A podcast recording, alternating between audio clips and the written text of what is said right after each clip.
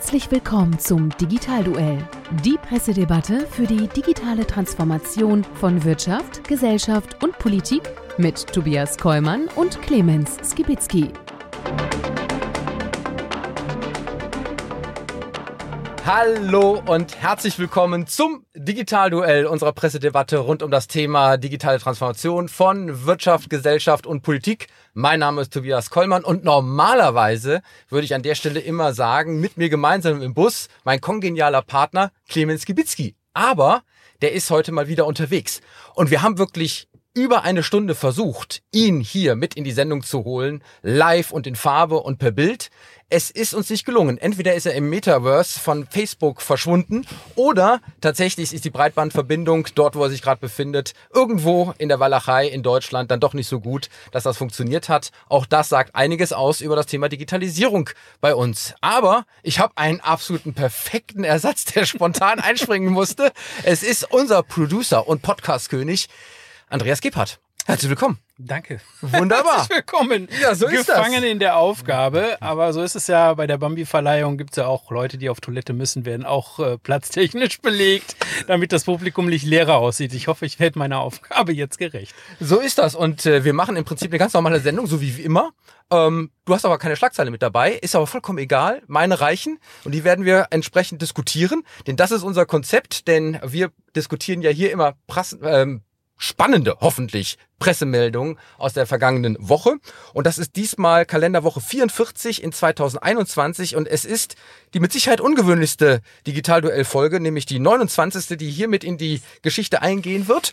Und äh, wir werden uns diese Presseschlagzeilen aus den Online- und Offline-Medien entsprechend auch hier trotzdem um die Ohren hauen und äh, unsere Meinung hier im Digitalduell entsprechend vertreten. Und das machen wir auch direkt von Anfang an mit einem Gast. Der war vorgesehen, der ist pünktlich, der ist da und von daher freue ich mich. Es ist Alexander Peiniger und äh, er ist Gründer und CEO von Quintly. Und äh, das Unternehmen bietet eine Software für Social Media Analytics an, mit denen die Kunden den Einsatz von Marketingkampagnen in den sozialen Netzwerken optimieren können. Über 30.000 Kunden aus 63 Ländern machen das schon. Und da würde ich mal sagen, ihr habt auch gerade einen Geburtstag gefeiert, zehn Jahre Ja. Quintly. Ihr seid sozusagen von der Definition jetzt gerade aus dem Start-up-Alter raus und gehört jetzt zu den etablierten Unternehmen. Wie fühlt man sich denn da? Herzlich willkommen, lieber Alex. Ja, vielen Dank. Erstmal, erstmal Hallo auch von meiner Seite. Danke, dass ich dabei sein darf. Hab schon viele Folgen gesehen und jetzt mal, mal in, in Person dabei. Äh, genau, wir sind letztes Jahr zehn Jahre alt geworden, jetzt dann schon, schon fast elf mit Corona und ja, irgendwie dürfen wir uns, glaube ich, nicht mehr so, nicht mehr so richtig Startup nennen, sondern ich weiß gar nicht, wie man uns jetzt nennt, aber ja, wir sind auf jeden Fall immer noch mit viel äh, Freude dabei. Dabei kann ich mich daran erinnern, dass ich dir mal einen Start-up-Preis überreicht habe. Damals äh, den DW-NRW-Preis für ganz besonders äh, ambitionierte Startups, die eine tolle Zukunft haben. Und ich glaube, das ist jetzt schon sieben Jahre her ungefähr. Und äh, ich würde sagen, wir hatten recht, oder? Ja, ich glaube schon. Also wir haben uns ganz gut entwickelt. Also wir sind zufrieden mit dem, was wir geschafft haben seitdem. Wunderbar. Manchmal ist man ja sich bei solchen Preisen nicht immer ganz sicher, ob äh, der Preisträger dann auch wirklich äh, die Ambitionen hält. In dem Fall würde ich sagen, ja, ist so. Ja, auf jeden Fall. Und das ist äh, insbesondere sehr, sehr erfreulich. Und äh, bevor wir einsteigen in unser Digitalduell heute, habe ich natürlich wie immer ein paar äh, Kurzschlagzeilen mitgebracht, ähm, die wir an Themen schon mal in der Sendung hatten. Und äh, lieber Andreas, du wirst dich erinnern, wir hatten ähm, das Thema Facebook äh, in der letzten Sendung ganz groß und die Umbenennung in Meta. Und äh, tatsächlich äh, habe ich jetzt aus der T3N gelesen am äh, 3.11., dass äh, es einen Markenrechtsstreit wahrscheinlich in den USA gehen wird um diesen Namen. Denn äh, ich frage mich, wie das gehen kann bei so einem Konzern. Äh, die haben gar nicht die Markenrechte für diesen äh, Wortbegriff angemeldet, sondern das war ein US-Startup MetaPC und die freuen sich gerade, weil sie äh, da viel früher waren und jetzt auf einen hoffentlich millionenschweren Geldsegen von Facebook warten, die ihnen ein Angebot machen müssen zum Domains. Abkauf dieser Markenrechte. Ach so, der Markenrechte, gar nicht mal der Domains. Nee, tatsächlich geht's hier um die Markenrechte und äh, man äh, kolportiert 20 Millionen. Da würde ich mal sagen, kann man machen, hätte man sich aber auch vielleicht früher drum kümmern können, äh, äh, lieber Alex. Und äh, in dem Zusammenhang haben wir uns ja auch gefragt, ähm, was soll man eigentlich in diesem Metaverse so machen? Und auch da eine Schlagzeile aus der T3N äh, von dieser Woche, 2.11. Ähm, Microsoft goes Metaverse. Und zwar wollen die die äh, virtuellen Meetingräume dort stattfinden lassen, also Microsoft Teams. Und da bekommen wir alle sozusagen äh, nicht nur einen realen Kopf, sondern einen digitalen Avatar, mit dem wir dann da so rumtun können, um in den Meetings zusammen zu sein. Was würdest du sagen, Alex? Ist das äh, wirklich ein ganz großer äh, Bringer? Also ich glaube, jeder der Großen versucht halt jetzt sich da zu positionieren und äh, ich glaube, Facebook kam halt eher aus den privaten Netzen, Microsoft aus der Businesswelt. Facebook hat das ja auch immer probiert mit Facebook for Workplace quasi und ich glaube, das wird ganz spannend auf jeden Fall welche Teilbereiche da die jeweiligen Player besetzen können. Und glaubst du an äh, die entsprechende Avatarwelt, äh, Andreas? Äh, ich bin ja auch relativ digital unterwegs, aber da würde ich auch erstmal warten. Also ich glaube, wie du schon sagst, äh, jeder versucht jetzt, äh, sich so eine Scheibe abzuschneiden und da was zu planen. Also ich glaube da noch nicht dran. Da brauchen wir auch noch ein paar Jahre für. Auch das werden wir weiter verfolgen und äh, äh, wir hatten selbstverständlich auch in der letzten Sendung das ganz große Thema digitale Plattform, Plattformökonomie. Ähm, ihr werdet euch erinnern und ich habe in dem Zusammenhang beim Bundesverband der deutschen Industrie dem BDI eine neue Studie gefunden. Die stellen nämlich tatsächlich 110 B2B-Plattformen in einer Studie vor. Und äh, man hat ja nicht immer so den Überblick. Äh, wir kennen die im B2C-Bereich, die kennen wir alle. Im B2B-Bereich sind sie deutlich ähm, unbekannter. Und in dieser Studie kann man sich das mal anschauen. Und es heißt, im Schatten des dynamischen Geschehens von B2C haben sich insbesondere auch in Deutschland eine ganze Anzahl an ambitionierten Business-to-Business-Plattformen entwickelt. Sie mögen weniger bekannt sein, ihr Potenzial für die deutsche Industrie ist aber durchaus beachtlich. Und wer sich das Ganze anschauen will, wie gesagt, 110 B2B-Plattformen. Einige kannte ich, die meisten tatsächlich auch nicht. Findet man auf der Webseite www.bdi.eu. Gerade aktuell erschienen am 2.11. Auch passend, um sich da mal zu informieren. Auch das ist etwas, was wir sozusagen als Service an der Stelle nachreichen. So, und dann kommt ein Thema, ich, das habe ich zwar gestern schon gepostet in meinen Social Media Kanälen, aber wir müssen es hier natürlich auch einmal zum Besten geben, weil wir haben ja in den letzten Sendungen immer mal wieder über das Thema Digitalministerium gesprochen. Und äh, jetzt äh, haltet euch fest, äh, das Handelsblatt hat einen ganz großen Artikel gebracht, 4.11. Aufwand zu groß, Ampel wird wohl auf ein eigenes Ministerium für Digitalisierung verzichten. Und da gibt es da eine ganze Reihe an ähm, Argumenten, aber das wirklich krasseste Argument, das muss man sich wirklich auf der Zunge zergehen lassen. Das Digitalministerium in Deutschland wird unter anderem deswegen nicht kommen, weil es in Berlin Mitte ist, unglaublich schwer anscheinend zu sein scheint, Räumlichkeiten für dieses neue Bundesministerium zu finden. Und das ist sozusagen Hinderungsgrund. Und da würde ich mal sagen, reale Steine oder der Mangel an realen Steinen ist da sozusagen der Hinderungsgrund für ein Digitalministerium. Das ist doch eigentlich äh, wieder mal bezeichnend für uns. Und ähm, äh, jetzt wird entsprechend darüber äh, diskutiert, ob das an ein anderes Ressort angehangen werden kann, so ähnlich wie hier ja. in Nordrhein-Westfalen, also beispielsweise das Bundesministerium für Wirtschaft und noch vieles anderes und Digitales, ja. Und äh, ihr werdet jetzt nicht glauben, wer diese Idee äh, in den Koalitionsverträgen oder in den Verhandlungen in Berlin äh, tatsächlich an den Tisch dann auch vertritt. Es ist ich traue mich es nicht zu sagen. Es ist tatsächlich äh, äh, Herr Pinkwart oh, der genau oh. dieses Ministerium hier in NRW hat. Und da würde ich mal sagen, wer da eins zu eins zusammenrechnen kann, dann wird das wohl deswegen sein, weil er sich wahrscheinlich davon erhofft, auch dieses Ministerium in Berlin dann mhm. zu übernehmen. Nach gutem NRW-Vorbild, ob es wirklich dann so gut ist, das wird sich dann noch zeigen. Ähm, umgekehrt habe ich mich gefragt, wenn er das tatsächlich tut und aus NRW nach Berlin geht, ist das eigentlich ein Zeichen dafür, dass sie nicht glauben, die nächste Wahl hier in NRW dann tatsächlich auch gewinnen zu können. Ja, interessant. Interessant. Das ist zumindest mal eine Vermutung, weil er ist ja schon mal abgewählt worden und das will er sicherlich nicht noch ein zweites Mal erleben. Und äh, von daher äh, setzt er da wahrscheinlich jetzt auf so ein Ministerium mit Anhang ähm, und äh, das vielleicht dann auch im FDP-Hand. Und dann äh, scheint er wohl auch einer der Kandidaten zu sein. Ja, interessant. Ich glaube, vielleicht spielt dafür auch eine Rolle, dass es irgendwie die anderen Ministerien vergeben werden müssen. Wer weiß, ob es dann vielleicht ein Klimaministerium gibt und dann wären es vielleicht zu viele am Ende geworden. Ne? Also vielleicht spielt auch das noch eine gewisse Rolle dabei.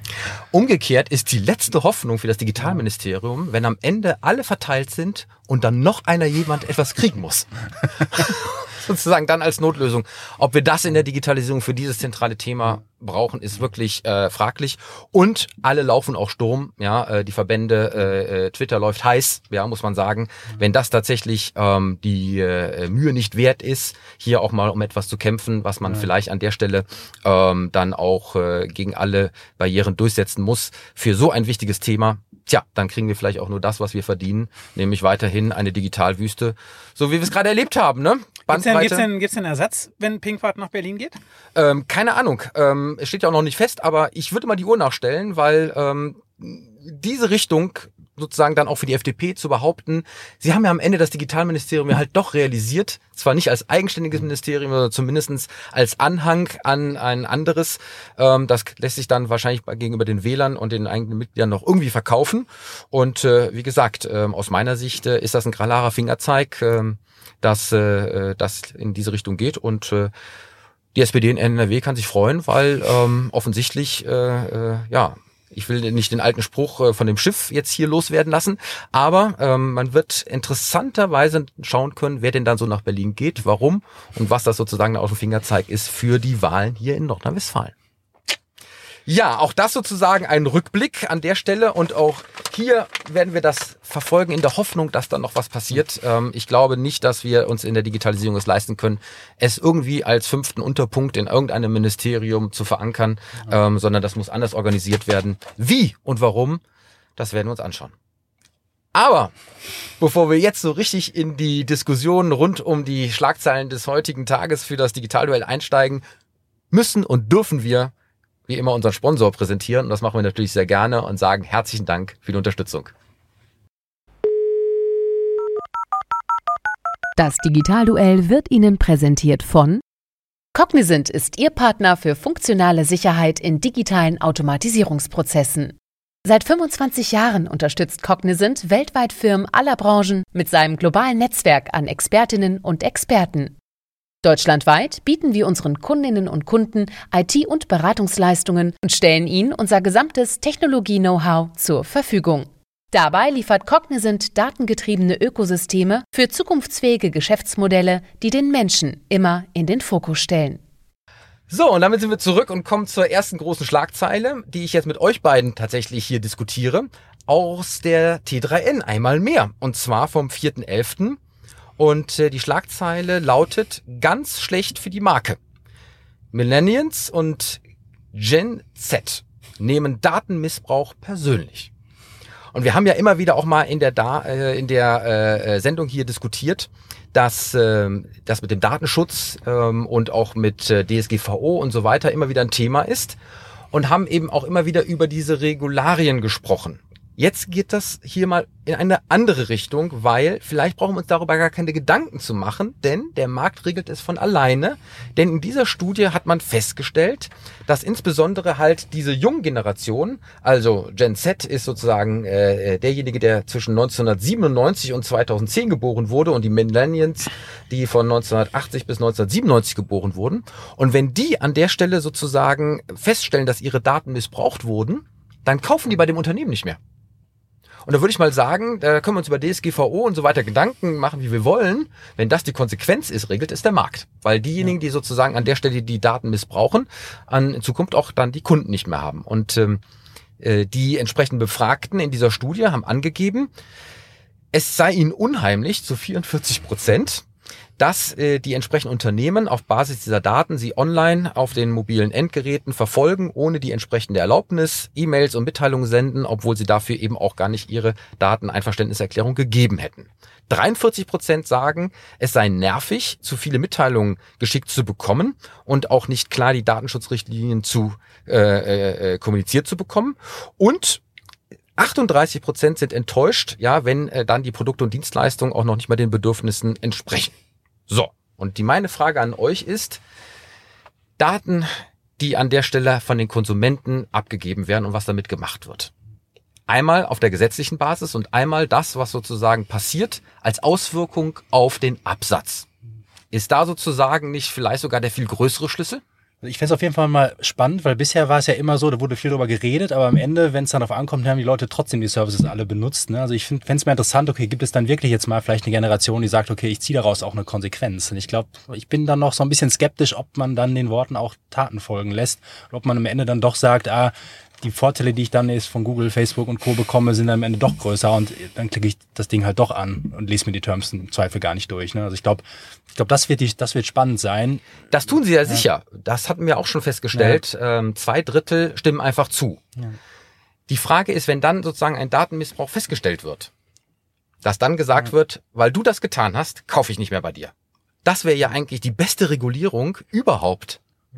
Wäre das nicht sozusagen auch für alle Händler, die da äh, in diesem Bereich unterwegs sind, nicht sozusagen ein absolutes Alarmsignal, es gerade eben nicht zu tun? Es wird auf jeden Fall den Fokus erhöhen, dass man auch vielleicht mehr investiert in das ganze Thema Sicherheit, um sicherzustellen, dass das nicht passiert, ne, weil das dann krasse Konsequenzen haben könnte. Aber auch da gab es ja in der Vergangenheit schon größere Skandale bei verschiedensten Unternehmen, wo Millionen von Datensätzen geleakt sind. Ne. Bei LinkedIn war das zum Beispiel, glaube ich, Millionen von Datensätzen und so weiter. Und am Ende hat es nicht so viel geändert. Ne. Also ich, ich glaube so ein bisschen, also es wäre vielleicht ganz gut, wenn sich da in der Richtung was entwickelt, dass da mehr Druck auf die Unternehmen kommt, dann mit den Daten auch gut umzugehen. Ob das jetzt aber so einen mittelfristigen Einfluss hat, bin ich mir noch nicht so ganz sicher. War das jetzt eine, war das jetzt eine Studie gewesen? Ja, und zwar von Adobe und äh, im August 2021 durchgeführt bei 6000 äh, Verbraucher Schrägstrich innen und ähm, das ist repräsentativ. Okay. Also an der Stelle ähm, wirklich ähm, Ergebnisse, die, die, die spannend sind. Und ist manchmal auch wirklich schon scary. Ich weiß nicht, ob dir das auch schon passiert ist, aber man unterhält sich über gewisse Dinge, da kommen auch durchaus dann Produkte äh, da vor und dann bekommt man irgendwie innerhalb der nächsten 10 bis 15 mhm. Minuten äh, in den Timelines auch die passende Werbung dazu.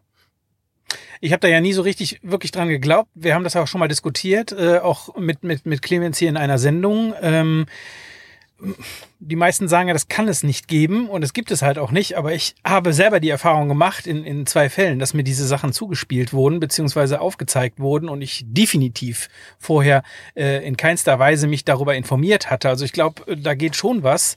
Ähm, ich glaube aber nicht, dass wirklich die, die Generationen äh, da einen Strick draus drehen und äh, den Leuten dann halt einfach den Hahn zu machen. Also da wird auch, glaube ich, mehr darüber diskutiert und ein bisschen mehr Feuer gemacht, als hinterher wirklich äh, bei rumkommt. Also, also tatsächlich gibt es das ja sogar ein Spiel.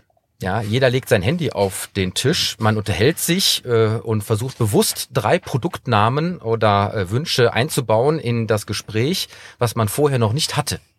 Und dann, wo es beim ersten aufpoppt in den entsprechenden Social Networks, der hat gewonnen. Okay. Kennt ihr das Spiel? Nein, das kenn ich, ich nicht. Ich habe davon schon gehört. War, ja, es passieren natürlich immer Dinge und ist, vieles wirkt, glaube ich, auch schnell, als, als wäre das irgendwie ganz komisch, aber ich, meistens, glaube ich, gibt es ja vielleicht doch noch irgendeine andere Erklärung dahinter. Ich, ich, also ich glaube, ich, ich habe auch mal gelesen, dass manche so Experimente gemacht haben, haben dann das Datenvolumen vom Handy überwacht, ob dann in der Zeit irgendwas verschickt wurde oder so und konnten da jetzt nichts feststellen, aber es kann natürlich auch dann später passieren. Ne? Aber ja. ja, vielleicht ist die Antwort in Zukunft Metaverse. Ja, und wenn die Technologie schon so gut wäre, dann sollte man die vielleicht für was Sinnvolles einsetzen. Interessanterweise sind die Auswirkungen dann aber von wegen, weil du ja gerade sagtest, äh, Andreas, dass sie in den Hahn zudrehen. Die drehen den nicht nur den Hahn zu in Hinblick auf, dass sie selber nicht mehr dort einkaufen, sondern sie empfehlen auch dieses Unternehmen nicht mehr weiter. Und das ist ja auch etwas, was gerade äh, in Social-Media-Kanälen ganz besonders wichtig ist. Ihr macht ja da ja. auch ständig eure Analysen, diese Weiterempfehlungen und damit eben das äh, Aufbauen von Vertrauen. Von Vertrauen ist ja gerade im E-Commerce ähm, ganz besonders wichtig im Distanzhandel, ja, wo man eben auch nicht real an einem Ort zusammen ist, äh, irgendetwas aus der Entfernung beurteilen muss. Und äh, da sind ja diese Weiterempfehlungen ganz besonders entscheidend und äh, ähm, das wird ergänzt natürlich auch durch die Bewertungen. Ich, ich glaube tatsächlich, dass das vielleicht tatsächlich eher so ein Wertesystem dahinter ist, dass die jüngeren Generationen eher sagen, ja, okay, ich will nur noch mit Unternehmen agieren, die auch meine Werte widerspiegeln. Ne? Und dann der, der irgendwie so ein Daten liegt, das kann natürlich ein Teil davon sein, aber es ist vielleicht, ja, muss, das große Ganze muss irgendwie stimmen. Ne? Wenn, wenn ich, wenn ich ein super wenn ich ein super, ähm, ja, ein super Verhältnis habe zu einer Company und dann hat die ein Datenleak, das passiert nur einmal, dann verzeihe ich das vielleicht einfach. Wenn das allerdings die ganze Zeit passiert und ich weiß sowieso schon nicht, kann ich denen vertrauen, was machen die dann? Ich glaube, das ist schon definitiv so, dass die junge Generation da mehr Verbindung haben will und ein gutes Gefühl haben will, was mit den Daten passiert oder auch mit den Werten des Unternehmens an sich. Ich habe mir auch die Frage gestellt, ob man das immer eins zu eins wirklich nachweisen kann. Also meistens ist es ja auch nicht unbedingt durch das Unternehmen selbst, sondern wenn die Daten dann irgendwo anders, wo auch immer, wie auftauchen, dass das sozusagen dann von einem Dritten missbraucht wird und dann vielleicht auch diesem einen Unternehmen nicht mehr so eins zu eins zuortbar ist. Ist ja auch sicherlich ja. Äh, eine spannende und äh, ja. äh, wichtige Frage. Wen trifft sozusagen den Zorn? Ja. ja dann der äh, entsprechenden jungen Generation im Hinblick auf diese äh, äh, Datengeschichte. Ähm, ich bin allerdings trotzdem nach wie vor ähm, überrascht, dass gerade die mhm. jüngere Generation doch auf dieses Datenthema so äh, fliegt und äh, damit auch konsequente ähm, ja, Ergebnisse und auch Konsequenzen für die eigene äh, Kaufentscheidung dann damit verknüpft. Glaubst du denn, dass es dann, also was ist deine persönliche Meinung? Glaubst du dann, dass es dann wirklich so ist? Oder bist du persönlich eher der Meinung, pff, da wird halt mehr drüber geredet und im letzten Endes äh, kümmert sich dann doch keiner mehr drum. Also ich sag mal, äh, als Hochschullehrer glaube ich ja in gewisser Art und Weise an die Studie.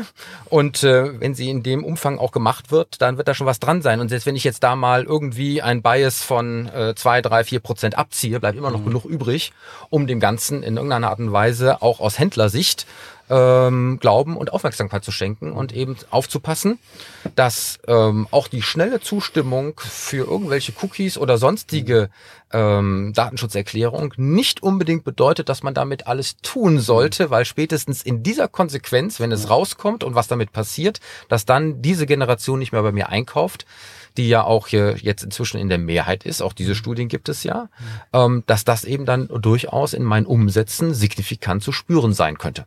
Ja, das glaube ich auch definitiv. Also ich glaube schon, dass da auch eine Änderung bei den ganzen Unternehmen stattfinden muss, wie man sich gegenüber aufstellt, wie transparent man ist, wie zeigt man wirklich seine Werte nach außen. Ich glaube, das wird nicht so weitergehen wie die letzten 20 Jahre, sondern ich glaube, die neuen Konsumenten verlangen eine gewisse Ehrlichkeit und in allen Belangen, ne, von, von Daten, aber auch generell äh, das Verhältnis zum, zu der Company.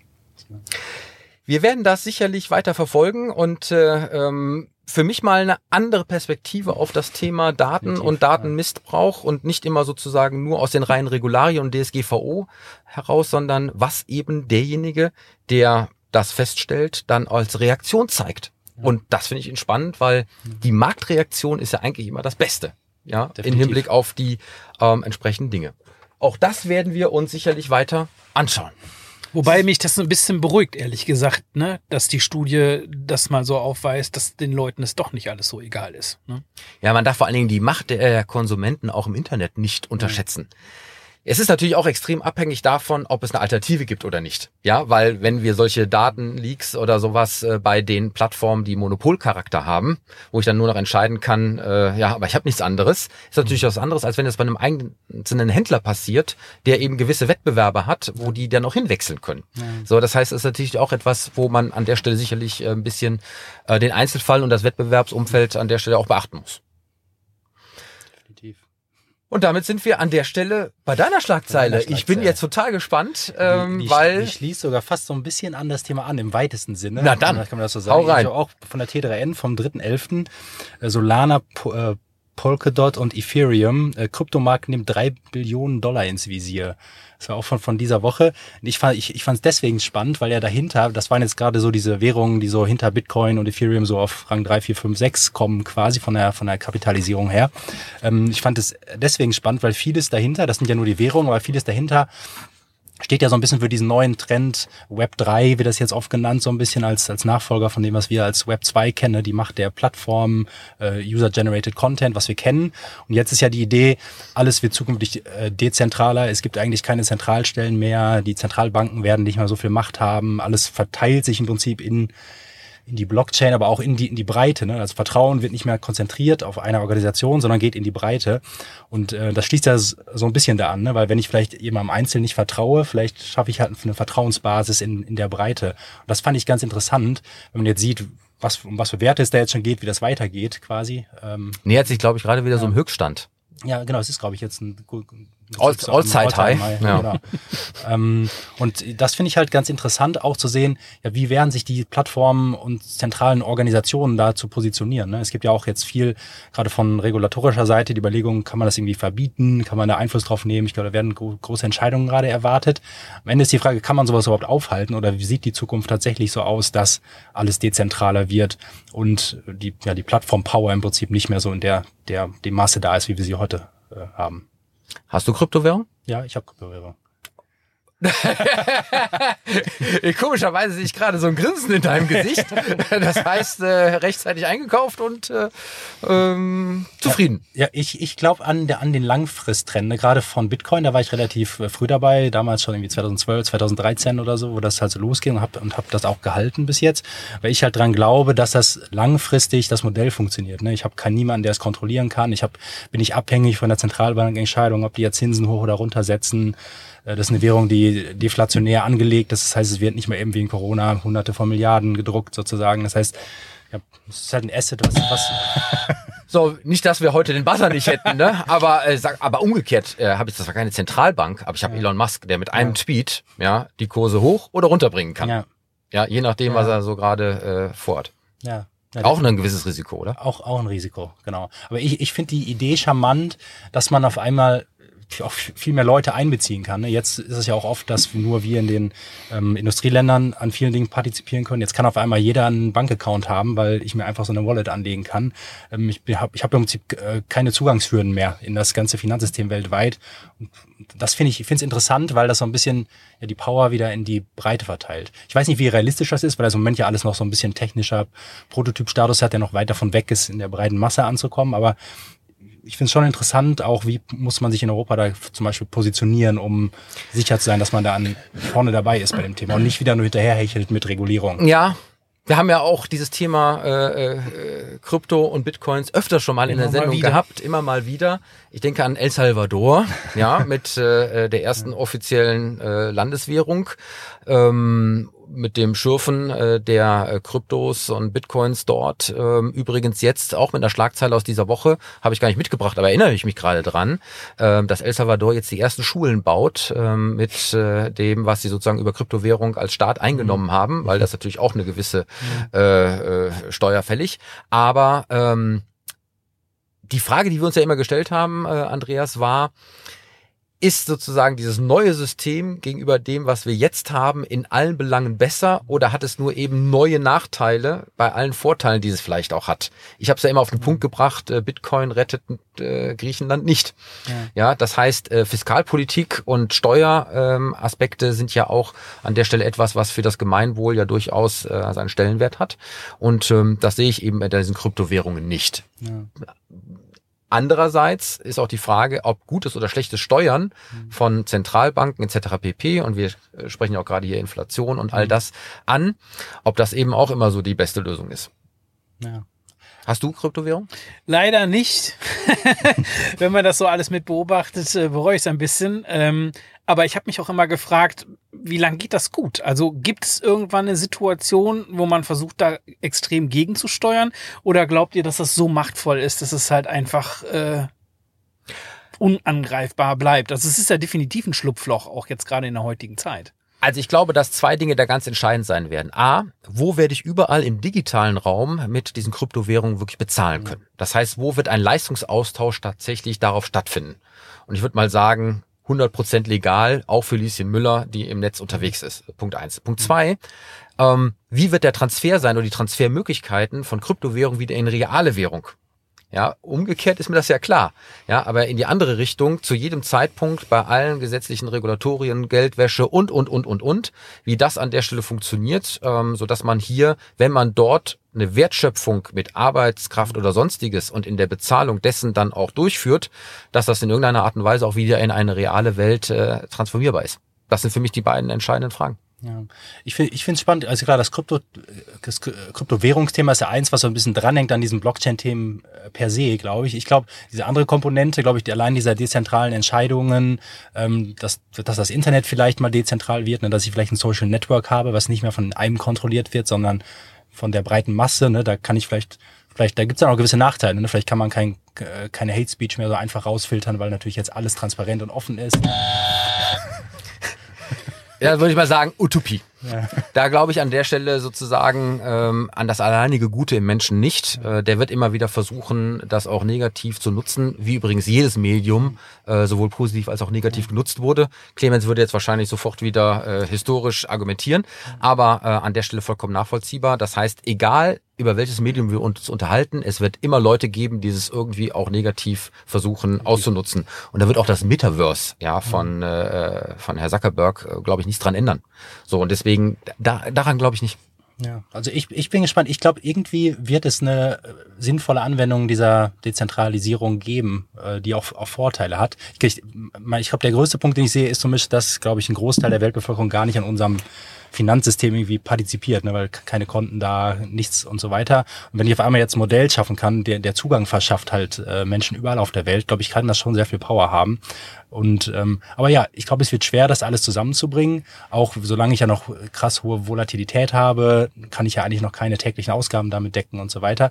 Ich finde es aber spannend, wo das äh, Thema hingeht. Und ich meine, der der Hype wird immer größer, es wird immer mehr, es ist immer mehr Wert, um die es geht. Und die Frage ist ja, wird das irgendwann so groß, dass, dass man wirklich was damit anfangen kann? Ja, oder werden halt äh, die klassischen Finanzsysteme reagieren und ja. äh, so wie es ja auch geplant ist, einen digitalen Euro oder andere Dinge ähm, unter den entsprechenden Rahmenbedingungen, wie wir sie hatten, nur auch im digitalen Bereich zumindest irgendwie anbieten. Wobei der digitale Euro ja sowas ist wie, ich nehme alle Vorteile von, von Blockchain und Krypto weg und habe quasi wie so ein Girokonto Plus quasi. so, so habe ich das verstanden quasi. Also klar, weil, weil ich natürlich viele der Vorteile wenn ich die einbauen würde, entwickelt sich es natürlich auch zum Nachteil sozusagen ne, aus, aus organisatorischer oder regulatorischer Sicht. Wobei ich an der Stelle mal eine andere Frage stellen möchte, weil du das sagtest mit dieser Dezentralität. Mhm. Ähm, das ist ja auch ein bisschen gepaart mit dieser äh, zunehmenden äh, granularen Ökonomie. Das heißt, es wird immer nur alles noch auf den Einzelnen zugeschnitten. Mhm. Ähm, Daten, Erkenntnisse, Personalisierung und so weiter und so weiter. Jetzt haben wir aber ein paar Systeme, die ja auch gerade auf der Gemeinschaft basieren. Mhm. Rentensysteme, ja, ähm, Verteidigung, ähm, Steuersysteme, ähm, Krankenversicherung, ja, wo wir ja im mhm. Prinzip nicht individuelle Tarife haben ähm, und auch unter der Möglichkeit der Datenauswertung vielleicht dann nicht Gefahr laufen, dass einige nicht mehr aufgenommen werden, ähm, weil sie an der Stelle eben aus der Datenanalyse heraus vielleicht äh, für die Krankenkassen ein Problem werden könnten mhm. und, und, und, und, und. Jetzt könnte das ja in diesem Währungsbereich ja auch passieren.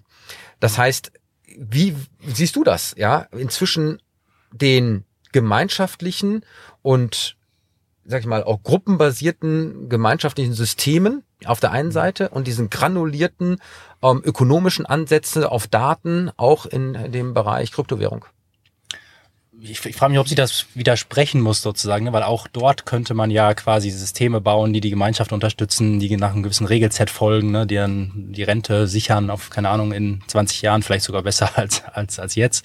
Ähm, also ich, glaube nicht unbedingt, dass sie das widersprechen muss. Ich glaube schon, dass das zusammengehen könnte. Aber ja, es sind noch sehr, sehr viele offene Fragen da, auf die ich und äh, viele auch noch keine Antwort haben. Das Problem ist ja, dass die Politik immer darauf reagieren muss, ja. ähm, weil alles das, was im Internet passiert, ist ja meistens schneller. Und äh, dann ist man immer so in einer reaktiven Verfassung, äh, äh wo man irgendwie versuchen muss, etwas einzufangen. Ähm, in, um, Im Gegensatz dazu, dass man vielleicht auch viele aktive Dinge mal selber gestalten könnte. Mhm. Ja, nicht ganz einfach. In Deutschland arbeitet man lieber gegen Dinge, als sie zu nutzen für sich selbst. Ja, ich sag immer in meinen Vorträgen, in den USA wirst du gefragt, was kannst du? Mhm. Und in Europa oder Deutschland wirst du gefragt, darfst du das? Mhm. Ja, ist ja auch eine grundsätzliche Haltung. Ja. Wobei eben auch man wirklich differenziert hingehen muss, weil nicht alles das, was äh, über Digitalisierung kommt, ja auch immer per se nur gut ist, ja, wie überall. Ähm, und das kann man an der Stelle durchaus sich äh, differenziert auch mal anschauen. Obwohl ich immer natürlich zu denen gehöre, die sagen, meistens ist es irgendwie doch hoffentlich mit einem positiven Impuls verbunden. Ja, man muss zumindest Dinge mal ausprobieren. Ne? Ich glaube auch diese Progressivität, die fehlt uns oft hier bei uns äh, Deutschland und Europa so ein bisschen, dass man wirklich mal sagt, komm, wir machen einfach mal Dinge, gucken, was passiert. Und auch wenn da nicht alles gut ist am Ende, machen wir es trotzdem mal. Aber wenn man so von den Umstellungen guckt, die wir jetzt in Corona-Zeiten machen mussten, ja, äh, glaube ich, sind wir dann äh, im Bitcoin- oder Kryptowährungsbereich, sprechen wir sehr wahrscheinlich über Lichtjahre, da irgendwas anzupassen. Wäre schade. Ja, Wobei es ja manchmal schneller geht, als man so denkt. Ne? Muss, ja. Ja, und äh, ich habe tatsächlich jetzt äh, auch eine Schlagzeile aus dieser Woche nicht mitgebracht, aber gelesen. Der Bürgermeister von Miami will jetzt äh, sein Gehalt in Bitcoins haben. Man hat dafür auch irgendwie eine Grundlage geschaffen, äh, einen Ratsbeschluss und wird jetzt in Bitcoins bezahlt. Jetzt muss man natürlich wissen, dieser äh, Bürgermeister ist ein großer Verfechter der Kryptowährung, ähm, einer, äh, ich glaube, der, der bekannteste Politiker in den USA, der Kryptowährung an der Stelle wirklich nach vorne peitscht und ähm, der hat jetzt durchgesetzt, dass er äh, tatsächlich als erster politischer Beamter ähm, mit äh, Reichweite und Namen in Bitcoins bezahlt wird. Welchen Grund hat er dahinter gehangen? Steht das dabei? Ähm, er glaubt an die äh, Währung, er glaubt äh, an äh, sicherlich auch das Potenzial der Wertsteigerung und ähm, woran er dann noch so glaubt, weiß ich nicht, aber ähm, er ist äh, davon überzeugt. Okay. Ich glaube, das passt da ganz gut zusammen. Ne? Ich glaube, das ist ja das gleiche Thema. Die versuchen ja, glaube ich, gerade auch ganz viele Leute aus äh, Silicon Valley Richtung Miami zu ziehen, sozusagen. Ne? So ein bisschen da so einen neuen Hype auszulösen, ein neue, neues, neues Cluster zu bauen. Ich glaube, vielleicht passt, das passt vielleicht ganz gut in die Story, ne? dass man sagt, okay, jetzt hier ist der Aufbruch irgendwie, hier geht's in die Zukunft. Interessanterweise sagt das der neue Oberbürgermeister äh, von New York auch. Denn der will tatsächlich in New York jetzt das neue äh, äh, Zentrum für äh, Kryptowährungen schaffen. Umgekehrt muss man natürlich auch immer wieder äh, vor Augen sich führen, das habe ich gerade in einem Interview auch in dieser Woche gemacht, äh, für den äh, Hessischen Rundfunk, glaube ich, war's. Ähm, die Umweltbelastung gerade durch die äh, Kryptoschürferei. Ja, weil das ist einer der größten CO2-Produzenten überhaupt. Ähm, auch das hatten wir, glaube ich, schon mal in der Sendung. Äh, allein die Entsorgung der Chips ähm, für die ganzen Rechner, die diese äh, Kryptowährungen schürfen, die werden jedes Jahr ausgetauscht, um up-to-date zu bleiben und das eben äh, immer noch genauso schnell zu können. Und das produziert jährlich genauso viel E-Schrott wie die gesamte Niederlande. Ja.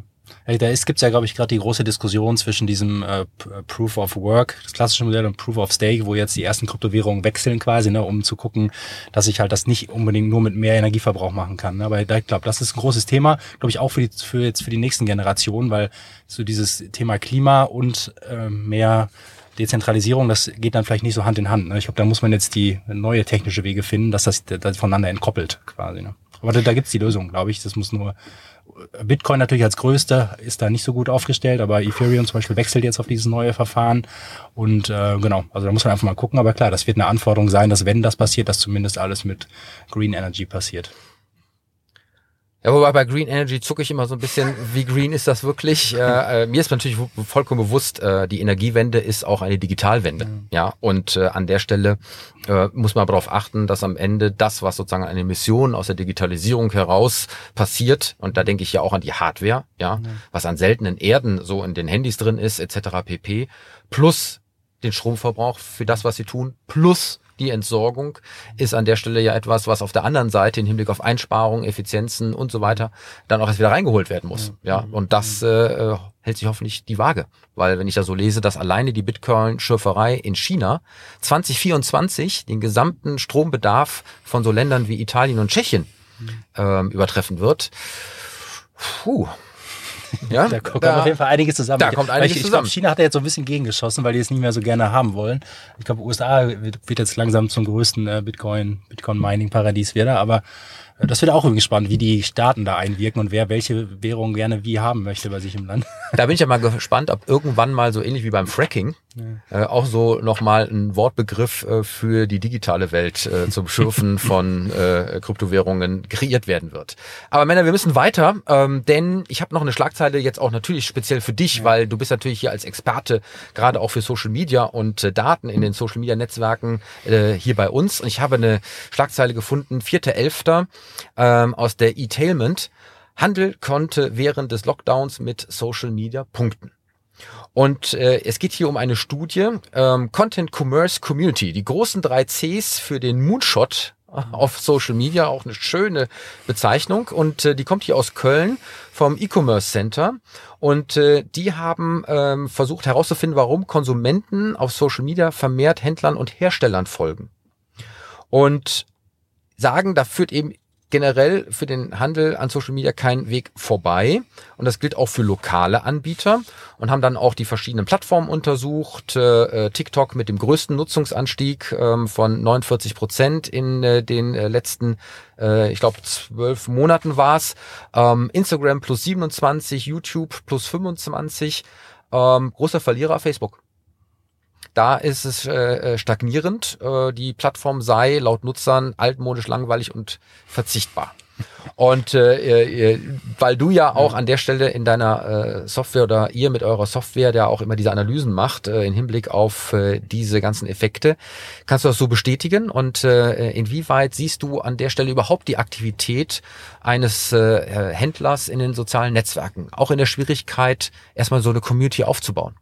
Ich muss ja, ja, was haben, um es analysieren zu können. Ja, genau. Also ich, ich glaube, äh, übrigens dieser, dieser eine ähm, Trend, dass von Facebook die Werbedollars zu Instagram rüberwandern, das gab es schon die, die ganzen letzten Jahre, glaube ich, weil das klar ist. Ne? Alle gehen so ein bisschen auf die neue Plattform. Das sehen wir auch bei unseren Kunden, dass jetzt Instagram viel mehr on vogue ist, äh, TikTok jetzt auch seit neuestem quasi im Vergleich zu, zu Facebook. Ähm, ich glaube natürlich Social Media wir haben ja auch ganz viele Kunden jetzt aus dem, aus dem, aus verschiedensten Bereichen und ich glaube, das stärkt natürlich diese äh, Direct-to-Consumer-Schiene, ne, weil ich jetzt eine direkte Verbindung zu der, zum Hersteller habe. Deswegen glaube ich, für den Handel wird es nicht unbedingt einfacher dadurch, weil das, ich muss mich ja irgendwie differenzieren noch. Ne? Wenn ich jetzt direkt vom Hersteller die Informationen bekomme, die beziehen kann, dann habe ich natürlich die direkte Verbindung. Im Zweifel sind die Margen besser, wenn der Hersteller direkt verkauft und so weiter. Ne? Also ich glaube, für den Handel wird das gar nicht so leicht, sich da zu positionieren und auch eine, ja, als Marke dazustehen, die entsprechende Werte vertritt. Ähm, genau, ich glaube, das ist so ein bisschen der Trend. Jetzt hat natürlich durch Corona Dadurch, dass man nichts mehr draußen machen konnte, wurde natürlich generell der Online-Bereich, glaube ich, sehr stark gepusht. Ne? Was waren, wahrscheinlich hatten die Leute zwei Stunden mehr Zeit am Tag, um auf Social Media zu sein, haben vielen sich mehr mit dem Thema beschäftigt. Und das wird jetzt, glaube ich, sehr spannend zu sehen, was jetzt passiert, wenn das jetzt vielleicht mal wieder alles normal wird, Anfang nächsten Jahres oder so. Ähm, ob wir dann diesen Trend immer noch sehen ähm, oder oder ob man vielleicht sogar wieder auf alte Zeiten zurückfällt davor. Ne? Da, da würde, finde ich auch mal Studien interessant, vielleicht die so auf Nutzungszeit Social Media mal schauen, Vielleicht gibt sowas auch ähm, ja jetzt über die Pandemie hinweg quasi. Also ich glaube, das spielt auf jeden hm. Fall eine sehr große Rolle dabei. Andreas, habt ihr verstärkt Anfragen äh, über Social Media Kanäle bekommen für eure Medienleistung? Ähm, nee, kann man eigentlich so nicht sagen. Okay, immer noch also eher auf so äh, klassische äh, Kanäle? Genau, klassische Kanäle. Aber hoffentlich kein Fax. Nein, Gott sei Dank nicht. Ähm, also man kann das, glaube ich, bei uns auch nicht so messen. Ne? Also ich glaube schon, dass wir auch in den Interessenkreisen ähm, sehr viel Content oder ausreichend Content generieren und immer wieder sagen, hier sind wir, ja. Aber ähm, ich kann jetzt keinen keinen Kontakt oder keine Anfrage direkt dahin routen, dass ich sage, okay, die kam halt von Instagram. Zumal wir ja auch bei, bei in, in den Social Media Kanälen mehr äh, Kunden schon drin haben, die also äh, oder Kunden, die schon Kunden sind, ne? Und mhm. keine Wunschkunden.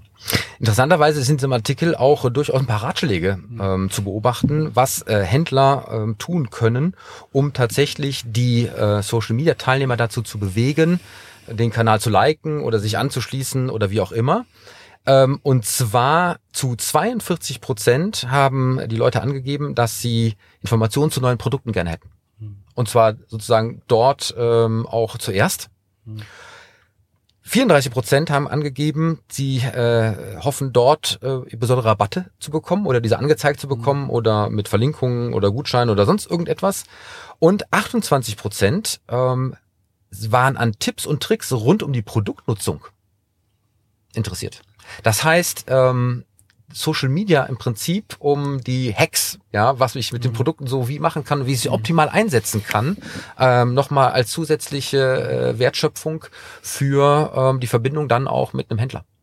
Ich, ich finde es interessant, weil natürlich das jetzt verschiedenste Player, die vorher getrennt waren, jetzt so in die ähnliche Bereiche bringen. Ne? Ich habe ja auch die ganzen Tech-Magazine, die irgendwelche Tests machen und so weiter von Produkten, die also die eher aus der aus der Content-Seite kommen. Dann habe ich die Händler in der Mitte, dann habe ich die Hersteller, die auch schon Content produzieren. Und die Frage ist, ist da in der Mitte halt genug Platz? Ne? Oder nehme ich das dem Händler ab, quasi, wenn wenn der jetzt noch Content-Produzent wird, im Prinzip eine Media Company bis zum gewissen Grad wird, ne? Oder muss nicht jede Company das irgendwie werden? Und gleichzeitig habe ich die Hersteller halt. Ich bin da noch, also das wird auf jeden Fall interessant sein. Oder wird es am Ende dazu führen, dass halt die, ja, die Händler in der Mitte mehr und mehr rausgekattet werden, weil ich sie halt nicht mehr brauche im digitalen Raum. Ne? Und das, ja, sie können es ja wehren. Wenn Sie, Sie sozusagen äh, an der Stelle zu einem Vertrauten des Nachfragers werden, der Ihnen noch einmal die äh, Produktnutzung besser erklärt mhm. oder über äh, die eigentlich vorgesehenen Nutzungseinsatz nochmal vielleicht zusätzliche Tricks mhm. äh, offeriert. Ähm, warum nicht?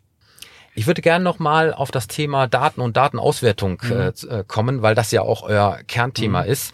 Ähm, wir sehen ja gerade eine große Diskussion zwischen Predictive äh, Analysis mhm. und äh, Prescriptive Analysis. Jetzt muss man das für die da draußen, die das vielleicht noch nicht so wahrgenommen haben, kurz erklären.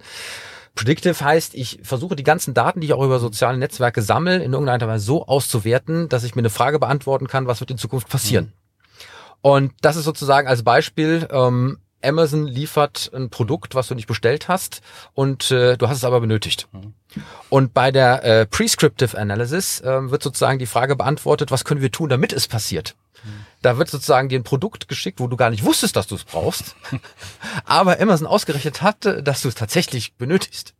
Und äh, das ist ja spannend. Und wo ich jetzt dich als Datenspezialisten hier äh, gerne befragen möchte, ist, glaubst du an diese Vision, dass aus den Daten tatsächlich nicht nur der zukünftige Bedarf auslesbar ist, sondern im Prinzip auch Bedürfnisse und auch ein Konsument in gewisse Richtungen, ähm, ich sag mal, geschubst werden kann, um etwas haben zu wollen?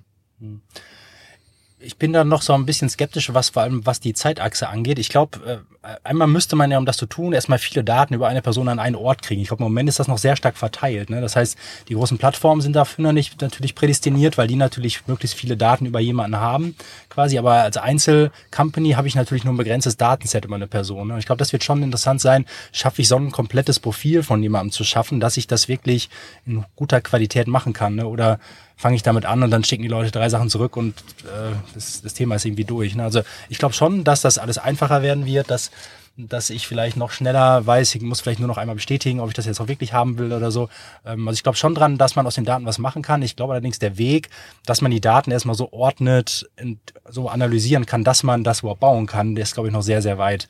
Ähm, ja. Und es wird ja auch nicht einfacher. Ne? Die, selbst die Social Networks geben uns zum Beispiel über die Schnittstellen kaum noch äh, personenbezogene Daten, die auf ein Einzelindividuum ähm, zurückschließen lassen. Ne? Das heißt, alles wird aggregiert, äh, jeder kämpft um seine Daten. Und ich glaube, das das wird, ja, das wird schwierig, weil am Ende müssen die Menschen ja zustimmen und sagen, ja, ich will jemandem so viel Wissen über mich geben, damit der sowas machen kann. Ne? Und ich glaube, ja. Aber ist das nicht der Wunsch von jedem äh, äh, Vertriebsmann zu sagen, ähm, gib mir bitte genau den Einzelnen, ja, der genau dieses Produkt haben will, entweder jetzt, in Zukunft oder den ich dazu bringen kann, in weiter Zukunft es haben zu wollen? Das ist doch eigentlich der, der Traum, oder? Das ist ja eigentlich auch das Geschäftsmodell von Facebook, ne? Wenn man danach sieht, deren Werbemodell hat ja so viele Clusterkriterien, dass sie eigentlich fast bis auf die einzelne Person runterkommen kann, mit meinen Einschränkungen. Und die sagen ja im Prinzip, wir wissen so viel über die Leute, so dass wir dich möglichst nah dran bringen können. Ne? Also ich glaube, wenn, dann kann das, glaube ich, eine der großen Plattformen, die halt wirklich so viele Daten besitzen, vielleicht auch über Milliarden von Menschen, weil ich dann natürlich nochmal am besten dann besser voneinander abgrenzen kann. Mein Gott, ich guck schon wieder auf die Uhr und äh, äh, es ist tatsächlich unheimlich, äh, aber wir sind schon fast wieder am Ende angelangt. Wir haben das, glaube ich, sehr, sehr gut hinbekommen, auch ohne den Clemens. Ähm, aber wir müssen an der Stelle natürlich äh, einmal hinweisen, wann es uns wo gibt. Und äh, die Aufnahme heute ist sozusagen äh, datumstechnisch Freitag. Es gibt uns aber immer sonntags. Und wo, Andreas? Auf YouTube natürlich und äh, natürlich auch bei Soundcloud, aber eigentlich überall, wo es Podcasts gibt. Wirklich überall. Überall. Und überall und natürlich auch über unsere Webseite www.digitalduell.de.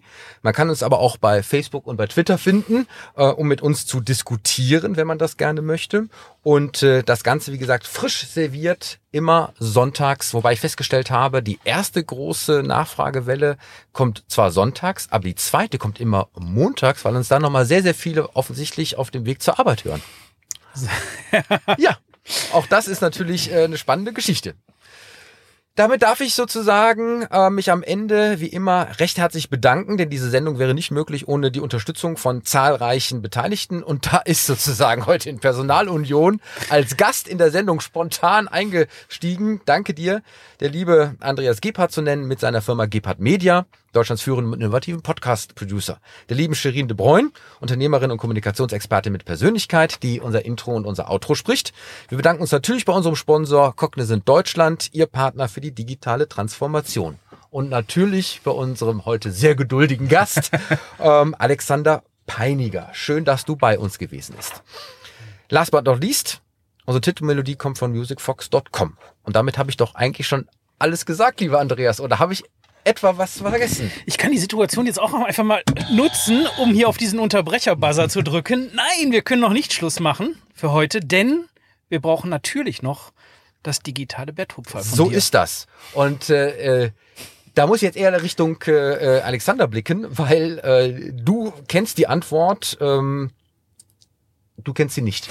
Deswegen frage ich dich, was glaubst du, an welchem Ort das Aufbauen eines Internets und einer zugehörigen Verbindung jetzt besonders im Fokus steht und wo es das bislang noch nicht gibt?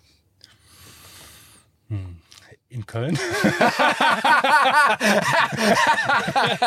ja, mit einem großen, mit einem schönen Gruß an die Oberbürgermeisterin. Man könnte fast drauf kommen. Ähm, denn äh, wir sind ja äh, doch ziemlich rumgefahren, um eine gute Verbindung zu finden. Ähm, aber ich bin fest davon überzeugt, es lag am Clemens, ja. der irgendwo in, äh, äh, in anderen Gefilden unterwegs war. Ähm, nein, es ist tatsächlich, haltet euch fest, der Mond. Mond. Der Mond.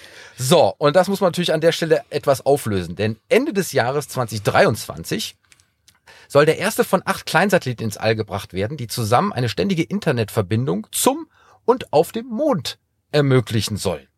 Und dafür arbeiten jetzt äh, verschiedene Unternehmen zusammen, nämlich äh, das spanisch-deutsche Unternehmen plus Ultra Space Outpots ähm, und äh, die Rocket Faculty äh, äh, Augsburg, ähm, die da hier auf einmal zusammenarbeiten. Und äh, das Ganze soll eine Satellitenkonstellation äh, ergeben, die Harmony heißt. Und die soll in 1000 Kilometer Höhe über der Mondoberfläche ein Netz mit bis zu 100 Mbit Bandbreite aufbauen. Und äh, das soll ähm, dafür sorgen, dass künftige Mondmissionen ähm, von der Erde ähm, und äh, vom Mond aus dann äh, irgendwie kommunizieren können. Wow, das klingt auf jeden Fall innovativ. Und äh, der Satz, den muss man sich an wirklich äh, an der Stelle auf der Zunge zergehen lassen von dem CEO.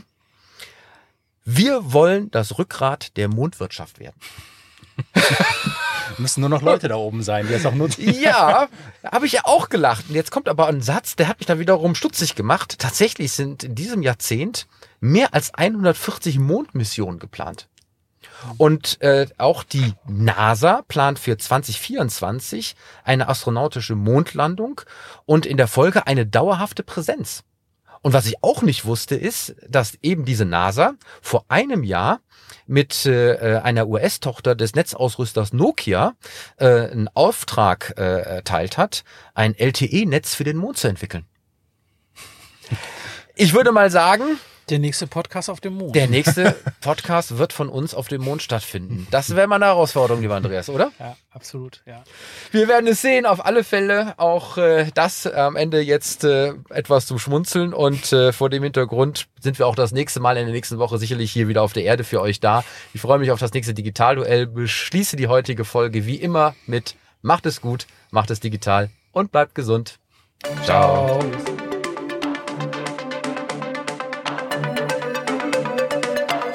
Das war das Digitalduell, die Pressedebatte für die digitale Transformation von Wirtschaft, Gesellschaft und Politik mit Tobias Kollmann und Clemens Skibitzky.